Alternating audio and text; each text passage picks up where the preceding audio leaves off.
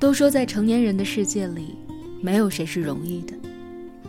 每天加班到十二点，面对毫无起色的工作，又陷入深深的自我怀疑中。多少人在崩溃的边缘，依然选择压抑自己内心的想法，故作坚强的继续埋头工作。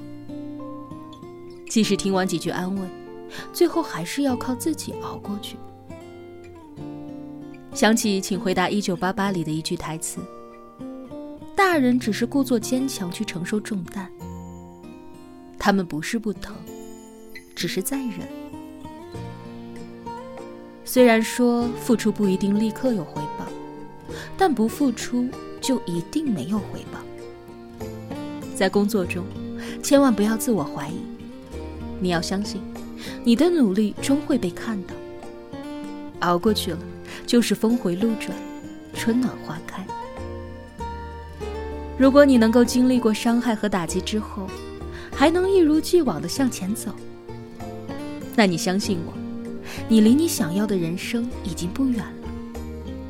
到那时回过头来，你会感谢当初的自己，再难也坚持了过来。